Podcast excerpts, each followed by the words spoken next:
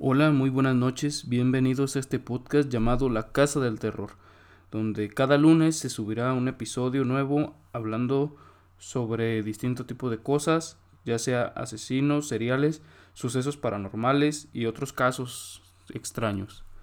En esta ocasión, por ser el primer episodio, eh, escogí el caso de Paulette Guevara Fara, Paulette Guevara Fara, para las personas que son de México lo recordarán.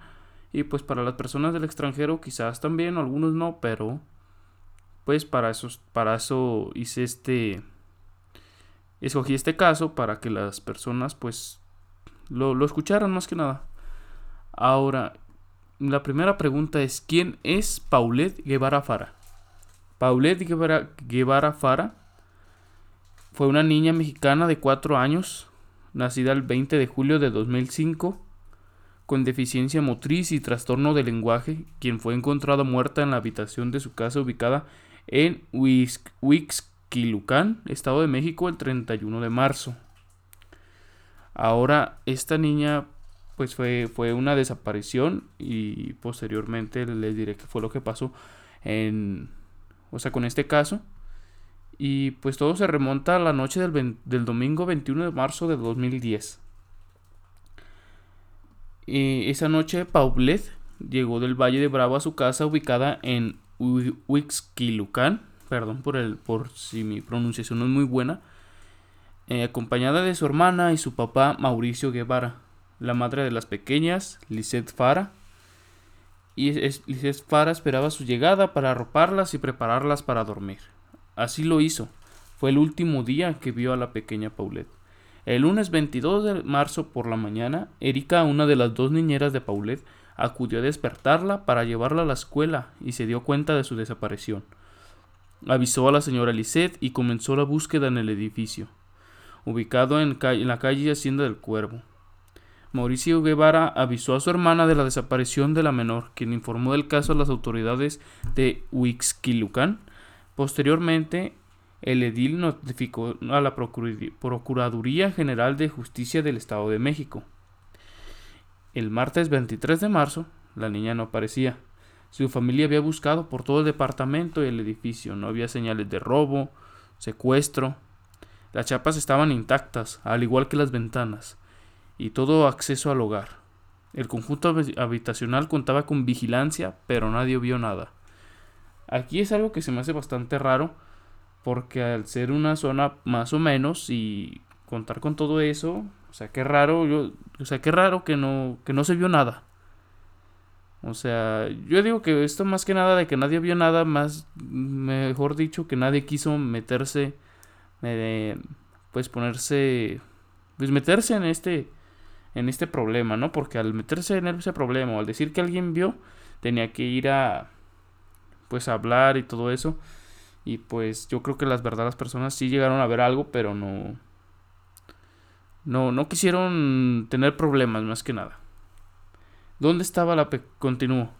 ¿Dónde estaba la pequeña Paulette? No pudo salir sola, dijeron, porque tenía una discapacidad motriz y de lenguaje.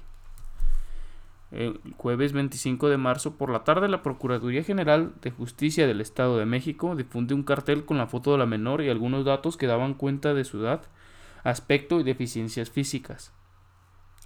La tía de la pequeña Paulette, Arlette Fara, envió mails y subió la foto de la pequeña a las redes sociales, donde la noticia se expandió con gran velocidad. Yo sí recuerdo un poco, la verdad, de este caso que sí fue algo viral. Salió en, en reportajes, Facebook, todo eso este, no recuerdo si en Twitter, la verdad no recuerdo muy bien, pero recuerdo que sí fue algo que se hizo muy viral. Eh, los cibernautas desataron una búsqueda masiva, es lo que le digo, de eso sí, eso, eso, esa parte sí la recuerdo.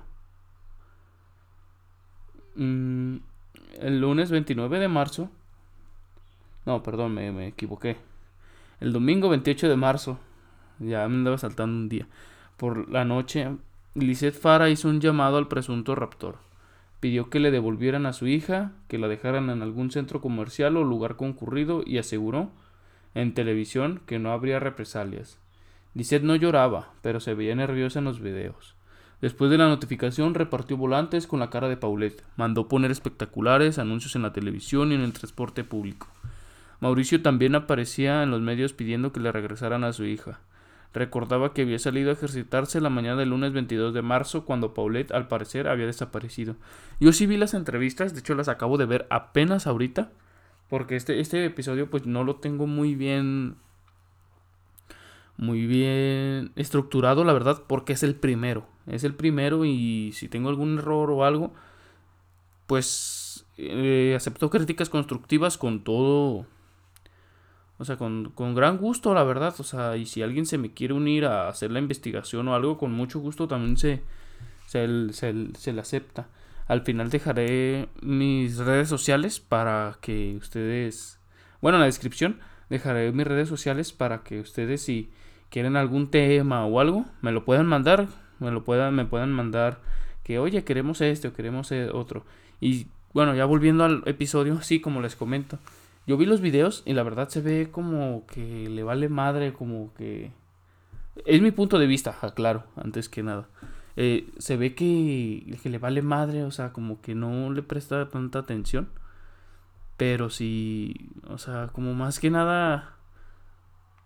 No, ¿cómo se le dice? No angustiada, no se le ve con angustia. Y pues sí, vas a ser su hija, pues yo digo que no es la o sea, la pone en evidencia, la pone como una posible sospechosa, por así decirlo. Y bueno, continúo.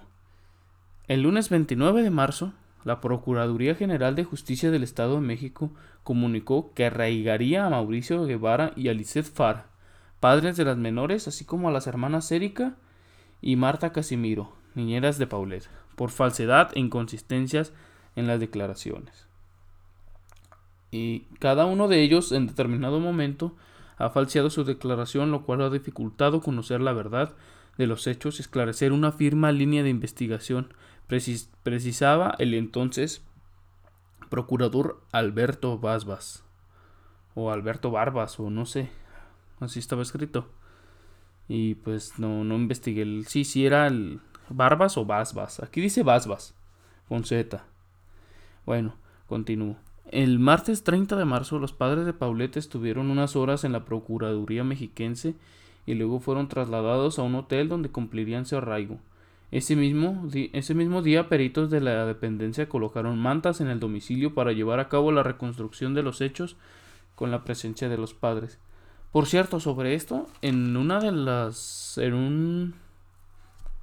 en una... pues sí, en un reportaje se comenta que, que las personas estaban entrando y saliendo, o sea, que de hecho creo que la hermana de, de, de la mamá, que es esta Lisette, Lisette Fara, la hermana, eh, durmió en la cama, en la cama de donde desapareció la niña. Y pues prácticamente se contaminó, se contaminó todo eso. Y yo digo que eso hace más más, más difícil. O sea, ya estar contaminado ya no es lo mismo. O sea, ya pueden encontrar cosas, inconsistencias, mueven las cosas. O sea, y las que hasta los policías entraban a hacernos sus necesidades en el baño. Y pues se contaminó todo. Y yo creo que eso fue un punto que, que hizo que, que no. que no se esclareciera bien el caso al final del día. El miércoles 31 de marzo, alrededor de las dos horas, de las 2 de la tarde, el cuerpo de la pequeña Paulette fue encontrado sin vida en su propia recámara, lugar al que previamente habían acudido peritos con perros entrenados y en donde la madre de la niña había dado entrevistas. La pequeña había muerto por un accidente, indicó Basbas o Barbas, no sé. Había fallecido por asfixia mecánica por obstrucción de fosas nasales y compresión torácico abdominal. Y fíjense, o sea, ahorita mm, yo creo que... Mm, deja busco las... Hasta abajo puse... Mira, aquí están las, las declaraciones de las niñeras de Paulette. Para que, para que no me vaya hasta abajo y ya después tener que regresarme para que no entiendan bien. Dice, declaración de las niñeras de Paulette. Las niñeras de Paulette, Erika y Marta Casimiro aseguraron que el cuerpo de la niña no estaba debajo del colchón, con Casimiro declarando, yo busqué en el baño, debajo de la cama y en el closet, Vi que no estaba y también me metí en la recámara de la señora a buscar. Hacia la otra recámara de la niña se refiere a la habitación de la hermana de, mayor de Paulette, Lisette, de siete años. Y de ahí nos, em, no, nos empezamos a buscarla otra vez. Y volví a buscarla en la recámara, dijo Marta Casimiro Cesáreo, con 35 años de edad. Y Erika declarando, la otra nana, de hecho, no, de no haber sido así, yo creo que nos hubiéramos dado cuenta, ya que entraron miles de personas a buscarla. Se hizo la cama, cosa que yo nunca vi el colchón recorrido hacia atrás. Tampoco vi un bulto ni nada. O sea, no se me hace algo lógico que hubiera podido estar allí el, el, el cuerpo desde el día lunes, sostuvo. Y pues sí, o sea, un cuerpo en descomposición creo que duró de varios días, hubiera olido. O sea, si lo hubieran tapado bien con cobijas, un cuerpo en descomposición huele porque huele. Mm, continúo. Grabación entre la madre de Paulette y su hermana mayor. Durante la investigación del caso se publicó una grabación entre la madre de Paulette, Lisette, y su hermana mayor de 7 años con el mismo nombre que su madre, en la que recomienda a su hija no decir nada sobre la desaparición de Paulette para que no fueran culpados, con las siguientes palabras. La pequeña Liz, le pregunta ¿Por qué, mamá? Y le contesta porque si no nos van a echar la culpa de que nos la robamos o de que tú la sacaste para que se la robara. O sea, fíjense aquí, o sea, como que lo que en las palabras en el en el ¿cómo se le llama? Sí, en como que trató de, asustarla para que no dijera. Y es normal, o sea, cuando ustedes bien saben que así, así, pues la gente cuando no quiere que un niño diga algo, lo mejor es asustarlo. Y bueno, primeramente Lisette negó esto diciendo que la grabación había sido editada para que sonara como si ella le estuviera diciendo a su hija ocultar cualquier información. Pero más tarde aceptó que estas fueron las palabras que le dijo a ella declarando Sí, tuve la conversación con mi hija, pero no en el contexto en el que, en que lo enseñaron. Ay, cabrón. Bueno. dice... El sábado 3 de abril. La madre de Paulette, Lisette Fara, inició un procedimiento de amparo contra el arraigo, pues aseguraba que no había intervenido en los hechos que le provocaron la muerte a su hija. Especialistas indicaban que la mujer padecía trastornos de personalidad, durante el procedimiento, la señora Fara pasó a ser indiciada. Domingo 4 de abril. Un juez concedió la libertad a los padres y las niñeras de Paulette Mauricio Guevara abandonó el hotel donde estaba arraigado a las 10.20 horas. Dice Fara, la principal sospechosa, a las 11 horas. Y las nanas Erika y Marta Casimiro al filo del mediodía. Ninguno podía abandonar el país, pues continuaban las averiguaciones. El lunes 5 de abril, en entrevistas por separado, Mauricio Guevara y Lisette Fara entraron en una guerra de acusaciones verbales mientras Lisette aseguraba que su esposo la culpó de la muerte de Paulette. Este decía que el deceso no pudo haber sido solo un accidente y que no podía meter las manos al fuego por su esposa. Como que ya se pasaban la bolita entre uno y otro para pues para sacarse del, del problema, yo, yo me imagino.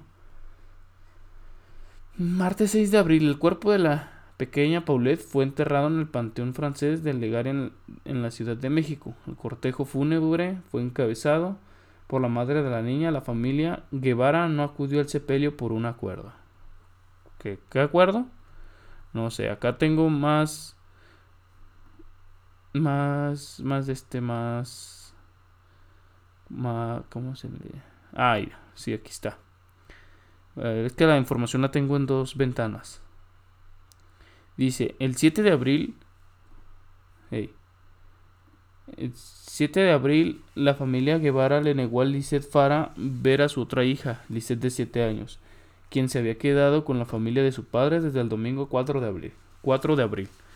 El 10 de mayo, el procurador, procurador general del Distrito Federal, quien también colaboró en el caso, a pedido de su contraparte en el Estado de México, otorgó la custodia de la hermana de Paulette a su madre. Lisette Fara, quien había interpuesto una denuncia contra su esposo exigiendo la custodia de la niña.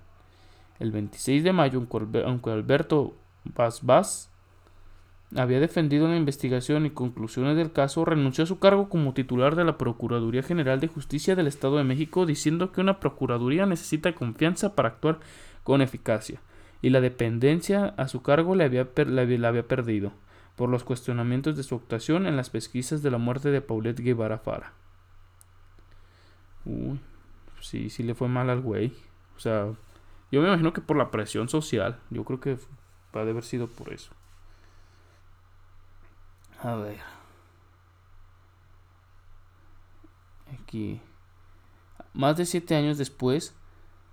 Eh, de, más de siete años después, el 3 de mayo del 2017, el cuerpo de Paulette fue exhumado de su tumba y cremado, ya que las autoridades consideraron que sus restos ya no eran objetos de evidencia para la investigación del caso.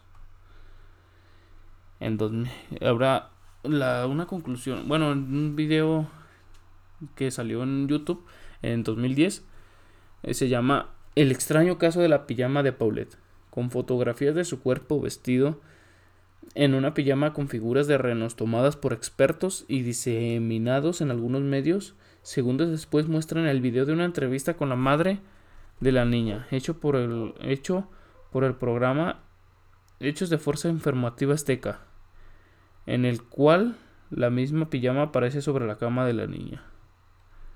No entendí muy bien. Y la verdad, este, este caso sí, sí. Sí, sí estuvo cabrón. Miren, me voy a regresar a otra, otra información que acabo de encontrar apenas ahorita. Fíjense. Dice. Una autopsia cuando encontraron ya el cuerpo de, de Paulette Guevara Fara, les digo, si, o sea, si, si la investigación no está muy bien así, muy bien acomodada, es porque es el primero. El primero y quiero opiniones, o sea, críticas constructivas para que ustedes me digan, ¿saben qué? Este, que yo te ayudo o más o menos estructúralo así para que, para que haya más, más, más, más seguimiento en el caso, como un hilo.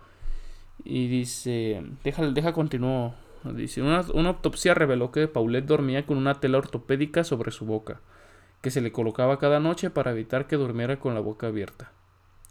Su cuerpo no fue manipulado después de su muerte. Ingirió alimentos al menos cinco horas antes de su muerte con respecto al aspecto exterior. Es que el cadáver presentaba dos segmentos de tela adhesiva rectangulares en posición vertical sobre ambas mejillas, además de señas de un golpe en el codo y rodilla izquierdos, las conclusiones también revelaron que el cuerpo de la niña desaparecida el 22 de marzo y que fue encontrado el 30 de marzo por la noche no había signos de violencia física o sexual. La misma necropsia estableció que su muerte se registró entre 5 y 9 días antes de que fuera realizado el análisis, del cual se informó el 31 de marzo, aunque fallaron en revelar la fecha y hora exacta de su muerte. O sea que, o sea, más o menos a lo que acabo de entender en, el escrito este, es que si, ¿cómo le diré? Si murió el mismo día que, que desapareció. O sea, ahí sí, sí, no hay, no hay, no hay mucho, ¿cómo les diré? No hay, ah, chingada madre, se me van las palabras, es lo que les digo, o sea, es es el primero. O sea, falleció el mismo día que que desapareció, más o menos, sino es que el día siguiente. Porque si sí que tenía nueve días y más o menos duró alrededor de ocho días desaparecida, prácticamente murió el mismo día que desapareció.